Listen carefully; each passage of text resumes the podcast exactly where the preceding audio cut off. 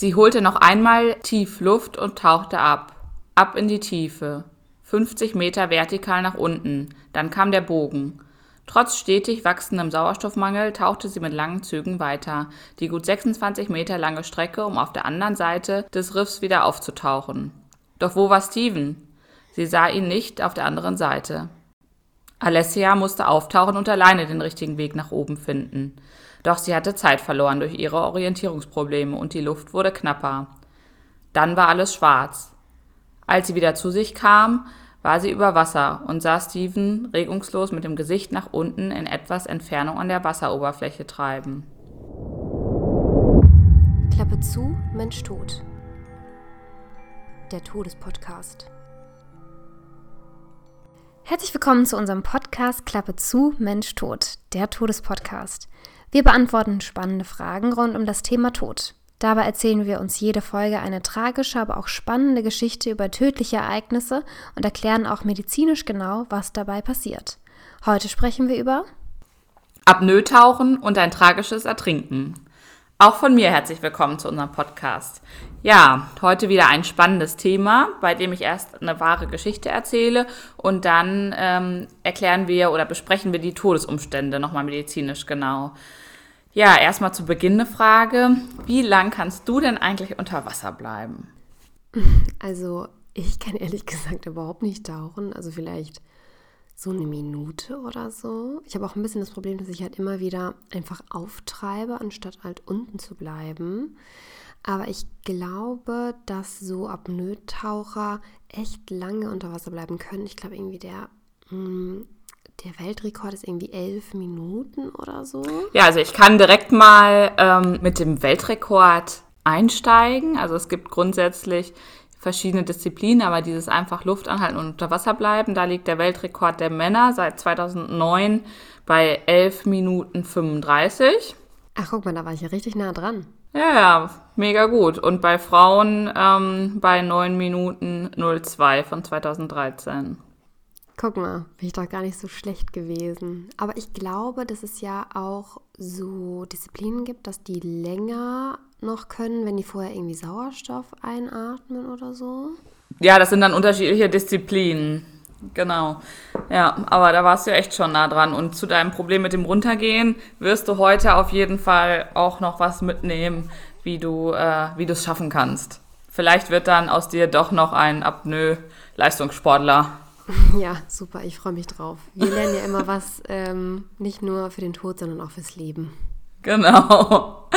Ja, also ähm, dann legen wir mal los.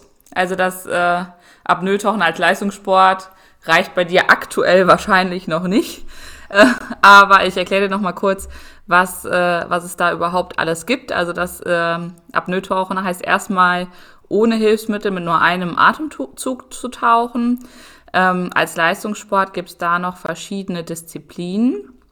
Also zum Beispiel das Zeittauchen, Streckentauchen, dann kann man mit oder ohne Flossen, also das ist dann meistens so eine Monoflosse. Dann kann man vertikal tauchen oder in der waagerechten. Ach, wie so eine Meerjungfrau. Ein Delfin.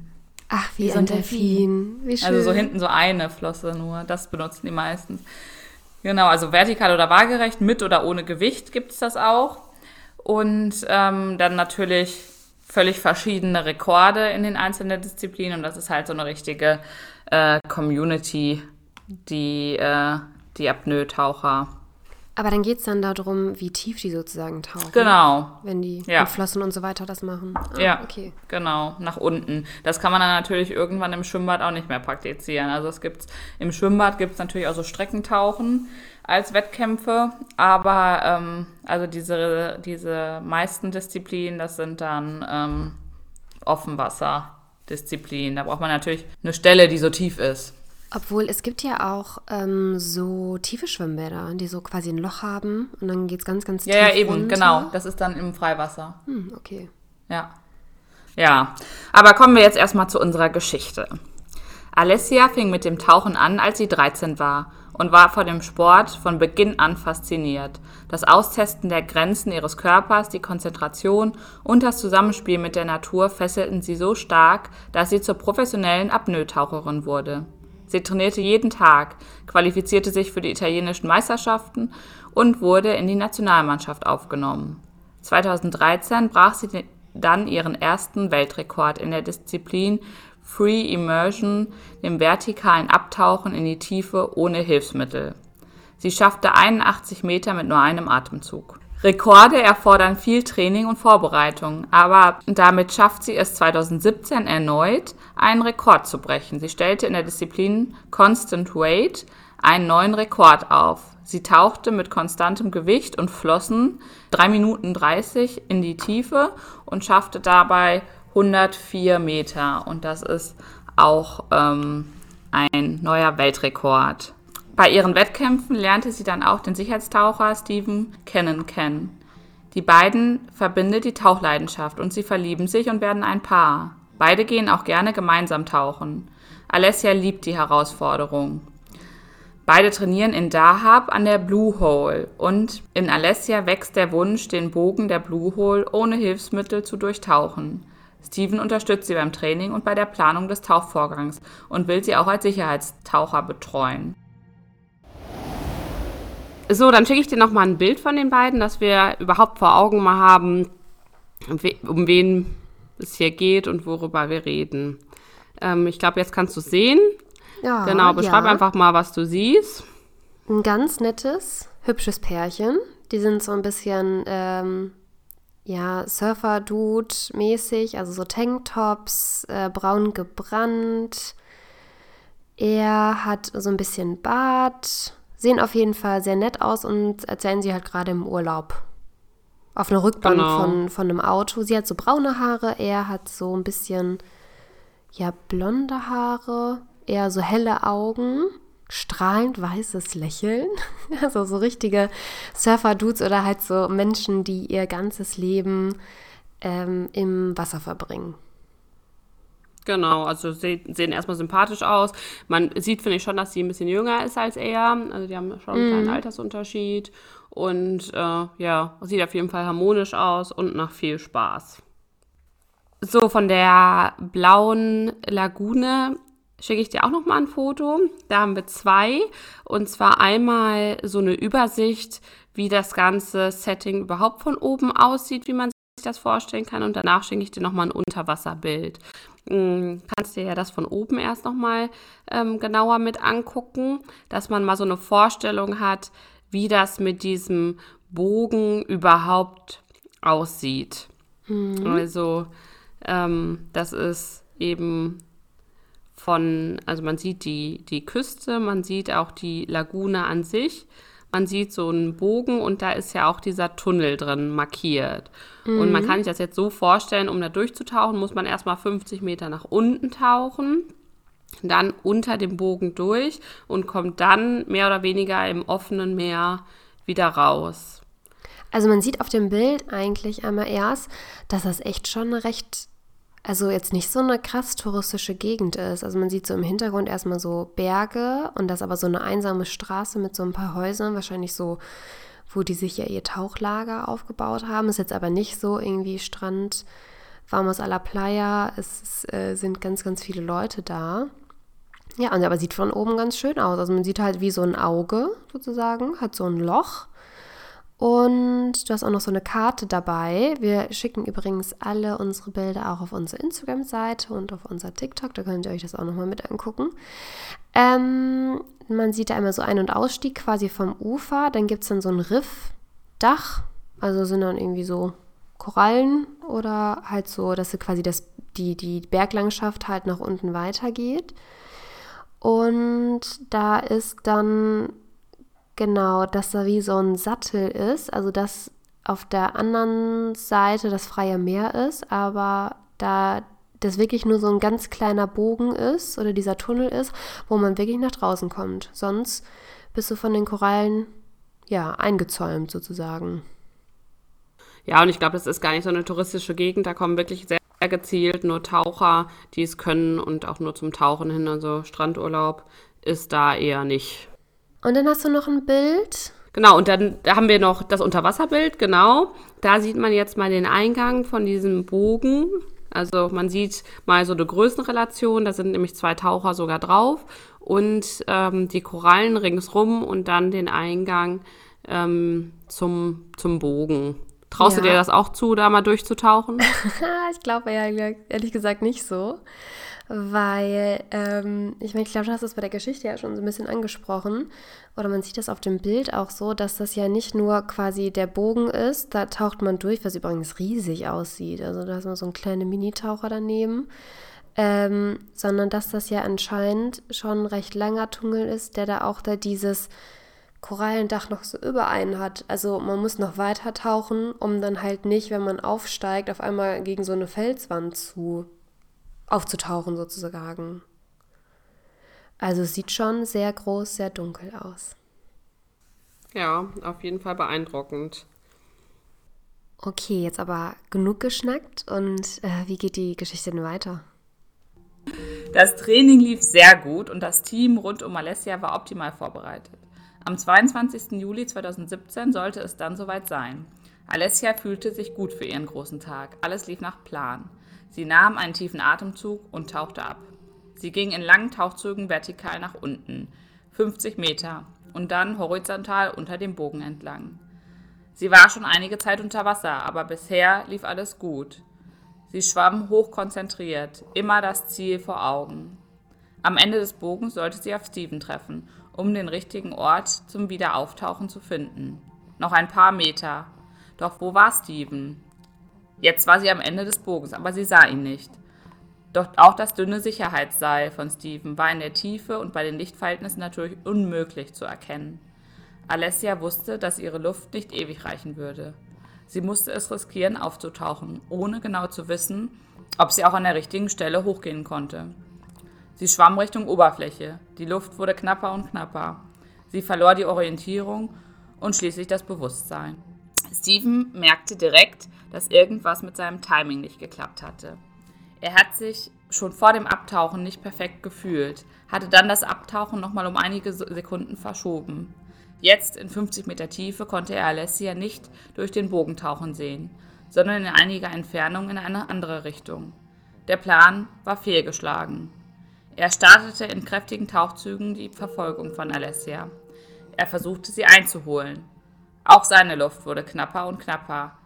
Schließlich erreichte er Alessia, als diese bereits ihr Bewusstsein verloren hatte. Mit letzter Kraft beförderte er sie nach oben an die Wasseroberfläche und brachte sie in eine sichere Rückenlage. Und schon wurde ihm selbst schwarz vor Augen. Steven starb als erster Sicherheitstaucher der Geschichte bei der erfolgreichen Rettung seiner Freundin im Alter von 39 Jahren in der Blue Hole in Dahab. Ah, er ist gestorben, nicht sie. Das habe ich am Anfang gar nicht gecheckt, ehrlich gesagt. Also wahre Liebe. Er hat es, Ja, er hat sich geopfert, um sie zu wirklich retten. wahre Liebe. Also ich habe noch mal ein paar Fragen. Also ich verstehe schon, dass man halt durch so einen Bogen durchtaucht und das ist ja kein gerader Bogen wie so ein Zylinder, sondern hat man, genau, da hat man so ein bisschen Korallenriff und das ist quasi drüber und deswegen kann man jetzt nicht einfach gerade durchgehen, sondern man weiß nicht genau, wo man durchschwimmen muss, damit man den kürzesten Weg nach oben geht. Ja, du kannst auch noch mal dir das Bild angucken mit dieser Skizze. Da ist ja überall so ein Riffdach drüber. Genau, oben Und du drüber. weißt halt nicht, an welcher Stelle dieses Dach noch ist, ganz genau. ah, wo es Und aufhört. du, wenn du Okay. nach oben gehst und dann gegen dieses Dach kommst, also dann bist du im Prinzip in so einer Sackgasse und kommst dann doch nicht ganz nach oben. Ja, Also das ist die Aber Gefahr. das ist ihr nicht passiert, sondern sie hat es eigentlich schon geschafft und ein bisschen weiter geschwommen. ja, sie ist halt Und irgendwie hat's dann der, aber nicht wahrscheinlich mehr- mit der Strömung so ein bisschen abgekommen dann. Ja, hat es ja nicht mehr nach oben geschafft. irgendwo in der Aber sie ist jetzt nicht gegen das Korallenriff geschwommen. Hm, okay.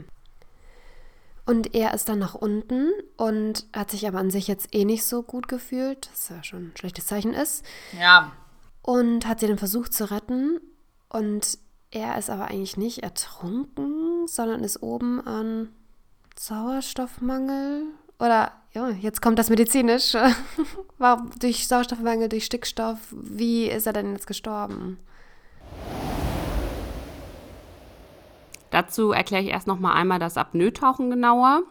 Jeder Mensch hat einen natürlichen Atemreflex, Also man atmet automatisch und wenn man mehr Sauerstoff verbraucht, atmet man automatisch schneller und mehr. Und wenn man weniger Sauerstoff verbraucht oder benötigt, dann automatisch ähm, wird der, der, die Atemfrequenz niedriger. Ähm, die Atemfrequenz steigt ähm, durch den Partialdruck vom Kohlendioxid im, im Blut, also sozusagen ist durchs Ausatmen bestimmt. Man atmet Sauerstoff ein, atmet Kohlendioxid wieder aus, in einfach gesagt. Und ähm, wenn eben im Blut mehr Kohlendioxid ist, also der Körper mehr Sauerstoff verbraucht, dann wird die Atemfrequenz höher oder stärker. Ohne Übung ist es nicht möglich, diesen Atemreflex auszusetzen oder zu unterdrücken, aber durch ein gezieltes Training kann man diesen, diesen Reflex nach hinten verschieben. Und dann wird der Atemreflex nicht mehr durch den Kohlendioxidgehalt im Blut ausgelöst, sondern durch den Sauerstoffgehalt. Also wenn zu wenig Sauerstoff im Blut ist, ähm, bekommt man den Atemreflex, beziehungsweise dann wird man eigentlich direkt ohnmächtig. Und das ist eben die Technik von den Apnoe-Tauchern, dass sie durch das gezielte Training den Reflex unterdrücken und dann erst atmen, wenn sie wirklich Sauerstoff brauchen. Das ist natürlich auch ähm, die, die Gefahr des Apnoe-Tauchens, weil man eben dann direkt ohnmächtig wird. Und wenn man unter Wasser ohnmächtig wird, das kann man sich ja vorstellen, dann ist man relativ schnell tot. Also deshalb gibt es eben bei dem Apnoe-Tauchen immer auch diese Sicherheitstaucher, die einen im Zweifel ähm, retten können. Und dann, gerade gegen Ende wird es ja kritisch, dann ähm, darauf achten, dass die Athleten auch noch bis ähm, wieder an die, an die Wasseroberfläche kommen. Bei Wettkämpfen sind die deshalb immer Sicherheitstaucher da, wie Steven auch einer war, um im Zweifel bewusstlose Athleten auch auf den letzten Metern dann nochmal hochholen zu können, damit die Athleten eben nicht sterben. Ja, interessanter Sport. Ähm, sag mal, wie bist du denn überhaupt auf die Geschichte gekommen? Also ich hab, äh, bin auf die Geschichte gekommen, weil ich so eine Netflix, so einen Netflix-Film gesehen habe, der letzte Atemzug. Da wird halt auch die Geschichte von Alessia und Steven begleitet. Und da zeigen die auch im, eben diesen Weltrekord zum Beispiel oder verschiedene andere ähm, Tauchgänge. Und es kommt halt häufiger vor, dass die Athleten kurz bevor sie oben sind bewusstlos werden und darf, also das ist halt die größte Gefahr. Und dafür sind eben diese Sicherheitstaucher da, die dann ganz schnell runtergehen und die dann die letzten Meter wieder hochholen, eben weil diese Atemreizunterdrückung stattgefunden hat. Ähm, Zählt denn der Weltrekord? Nee, oder? Wenn man gerettet werden muss? Nee, nee, das zählt nicht. Das, also man muss auch ein paar Sekunden über Wasser bei Bewusstsein sein, dass überhaupt irgendein Rekord zählt. Also selbst wenn man über Wasser noch bewusstlos wird, dann zählt, zählt die Leistung nicht. Ja, aber ist ja auch gut so, weil ich glaube, sonst würden ja die Leute, die übertreiben. Ja, ja, genau, es wird ja dann gefördert werden. Also es ist ja schon, genau, so ein krankhafter Ehrgeiz dann. Ähm, genau, das ist also dieses Atmen ist äh, ein ein Problem oder eine Herausforderung beim Apnoe-Tauchen. Aber eine weitere Herausforderung ist auch der Druckausgleich. Ähm, also ein Taucher muss eigentlich schon vor dem Tauchgang seine Tauchtiefe festlegen, die er erreichen will, weil gerade bei diesem Tieftauchen natürlich ein schnelles oder frühzeitiges Wiederauftauchen nicht möglich ist. Also wenn du auf 104 Meter bist, bei diesem Weltrekord musst du die 104 Meter wieder hoch und kannst dann natürlich nicht mehr abkürzen. Also man muss vorher wissen, wie tief man taucht und ob man es schafft oder nicht. Aber das verstehe ich jetzt nicht, weil der Druck ist doch gleich, ob ich jetzt 80 oder 120 Meter tauche oder wie genau? Ja, ja, aber du kannst halt nicht diesen Tauchvorgang abbrechen. Also wenn du die 100 Meter dann auch nicht schaffst, dann hast du das mhm. Problem ja erst wieder oben. Du hast ja das Problem, also du kannst ja nicht, wenn du, gerade wenn du in die Tiefe tauchst, kannst du ja nicht frühzeitig wieder auftauchen, wenn du einmal auf der Tiefe unten warst. Ja, aber warum, also wenn sie es nicht so tief schaffen oder tiefer schaffen? Nee, du kannst ja, also ja du bist ja in deiner maximalen Tiefe, während du noch kannst. Du musst ja immer einplanen, dass du den Rückweg noch machst. Und das ist ja das Schwierige. Ach, die wollen einfach verhindern, dass die Leute sich gut fühlen und dann einfach überschätzen und noch tiefer tauchen, als sie sich vorher Ja, also man muss das ganz, haben. ganz äh, langsam nur steigern, die Tiefe. Also man kann nicht sagen, heute ist ein guter Tag, heute tauche ich jetzt 10 Meter mehr, als ich sonst tauche, weil im Zweifel schaffst du halt den Rückweg nicht. Ah, okay. Also Genau. aufgrund der Überschätzung wollen die das nicht, dass ähm, die verhindern, dass die Leute sich überschätzen. Du musst es halt ultra gut kalkulieren. Und ähm, eben, man kann eben auch nicht so schnell wieder auftauchen. Der Druck steigt pro Meter Tiefe um ungefähr einen Bar. Und das wirkt sich halt auf alle Körperhöhlen aus. Besonders empfindlich sind da die Ohren und die Stirn- und Nasennebenhöhlen. Das hat man ja auch beim normalen Tauchen, wenn man so ein bisschen Resterkältung hat und ein bisschen tiefer taucht, dann kriegt man ja direkt so ein Stechen in den Nasennebenhöhlen. Und äh, allgemein beim Tieftauchen sind das halt die empfindlichsten ähm, Organe. Der Taucher muss dann einen Druckausgleich machen, das heißt Luft aus der Lunge in die anderen Körperhöhlen pressen um eben einen gleichen Druck im Körper zu haben, in also allen luftgefüllten Organen. Ähm, irgendwann ist dann allerdings keine Luft mehr in der Lunge. Ja, die ist ja dann super, super klein, wie so eine Orange oder so, ne? Genau, also die fällt so ein bisschen zusammen. Und ab dem Zeitpunkt, wo keine Luft mehr in der Lunge ist, beginnt der freie Fall. Also normalerweise muss man ja aktiv nach unten gehen. Und ab der äh, Tiefe, wo eben keine Luft mehr in der Lunge ist, hat der Körper keinen Auftrieb mehr und dann sinkt er von alleine nach unten. Also sonst hat der Körper ja immer die Tendenz, nach oben zu steigen. Genau, das ist ja genau mein Problem. Ich muss einfach tiefer muss kauen. einfach tiefer dauern. Und diese, diese kritische Tiefe, die ist auch äh, bei 30 Meter Tiefe. Oh, Ne? Das Also äh, werde da, ich jetzt, glaube ich, im Schwimmbad nicht erreichen. äh, genau. Ab 30 Meter geht es dann nur noch bergab. Also die schwimmen quasi aktiv nach unten und dann können sie sich fallen lassen ab 30 Meter. Aber aktiv nach oben müssen sie halt schon schwimmen. Das ist ja viel, viel anstrengender, dann nach oben zu kommen. Aber erzähl nochmal, also dann geht's weiter nach unten. Wenn ein Taucher dann den Anpassungsprozess nicht vollzieht, kann es zum tiefen Rausch kommen und zu Mikroverletzungen, also zu kleinsten Verletzungen und Ödemen in der Lunge oder den Nasennebenhöhlen. Ödeme sind Wassereinlagerungen in der Lunge oder in den Nasennebenhöhlen. Ein Tiefenrausch kann dann ab circa 30 Meter Tiefe auftreten und ähm, ein zu hoher Stickstoffdruck sorgt dann für eine Störung oder kann für eine Störung des zentralen Ner Nervensystems sorgen. Das äh, Ganze passiert dadurch, dass Stickstoff eine hohe Lipidlöslichkeit hat, das heißt eine höhere Fettlöslichkeit und daher auch die, ähm, die Blut-Hirn-Schranke überwinden kann und bis ins Gehirn kommt und da eben das zentrale Nervensystem angreifen kann. Ich möchte nur einmal kurz sagen, dass ähm, bei dem Wort Tiefenrausch ich immer so kleine Flashbacks bekomme, weil nämlich unsere Feiern in der Dorfdisco auch immer Tiefenrausch hießen.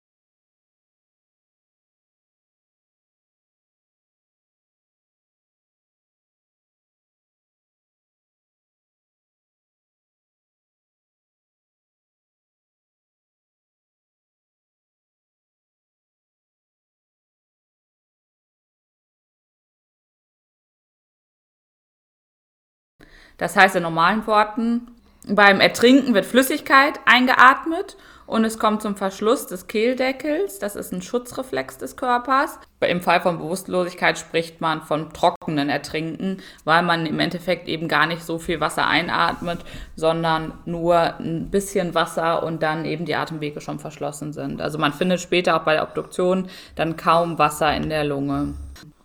Ja, und ich habe auch Quellen gefunden, dass äh, Steven im Krankenhaus, also das, da gibt es unterschiedliche Quellen, also dass Steven nochmal reanimiert wurde und dann später gestorben ist. Und andere Quellen sagen, er war ist sofort gestorben. Das weiß man natürlich dann nicht genau. Ähm, die haben den auf jeden Fall dann eben an der Wasseroberfläche treiben sehen und ähm, dann gefunden. Okay, also woran ist er denn jetzt wirklich gestorben? Also er ist sozusagen jetzt an diesem trockenen Ertrinken gestorben oder weiß man es gar nicht richtig? Weil, also er ist ja, also sie ist ja auch bewusstlos gewesen und er ja auch. Das heißt, es ist ja gar nicht richtig gesagt, ob er jetzt am Trockenen ertrinken oder ist das an Autopsie festgestellt worden oder welche Möglichkeiten gibt es da jetzt? Also so ganz hundertprozentig kann man es natürlich nicht sagen, weil die hatten ja keine Kamera oder irgendwas dabei. Sie war auf jeden Fall schon über Wasser und die Apnoe-Taucher haben immer die Regel, weil es ja diese Ohnmacht eben auch sehr kurzfristig gibt, dass sobald sie oben sind, sie sich erstmal so auf den Rücken drehen, um in Sicherheit zu sein. Da, so wurde sie ja dann wieder wach und er hat es anscheinend gar nicht geschafft, sich oben bis auf den Rücken zu drehen, aber man weiß es nicht ganz hundertprozentig, weil man eben ja keine Kamera hat. Später wurde er einfach im äh, Meer eben gefunden. Aber dann halt ähm, treibend mit dem Gesicht nach unten. Sozusagen. Genau, mit dem Gesicht nach unten, also in die falsche Richtung.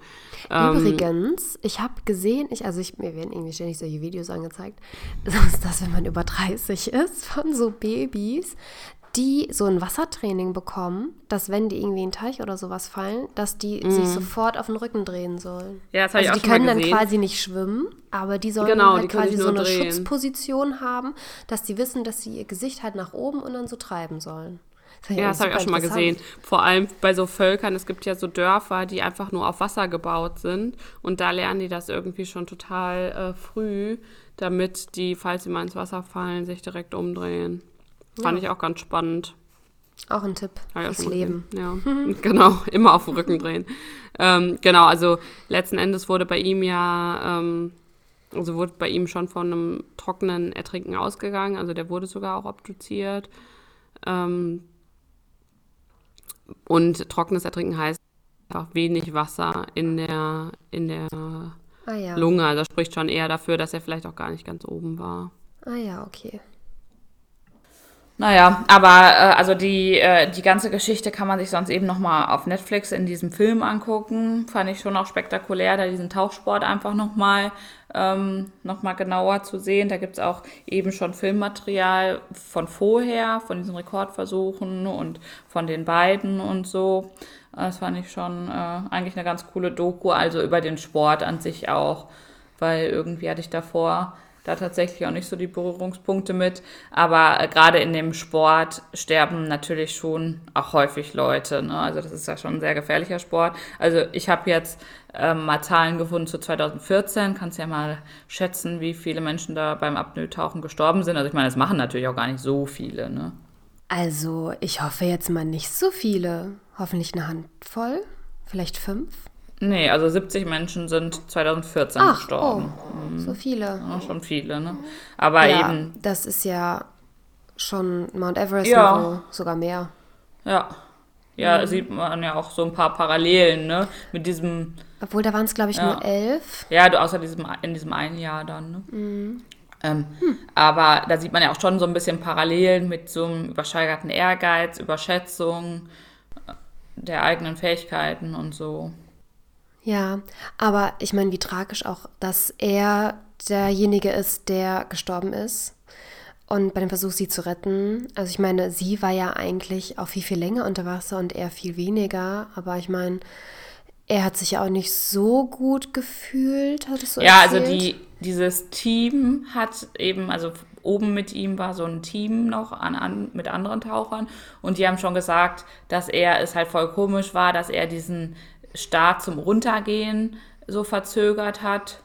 Ähm, dieses Abtauchen an sich, also der ist später abgetaucht, als er eigentlich geplant hatte.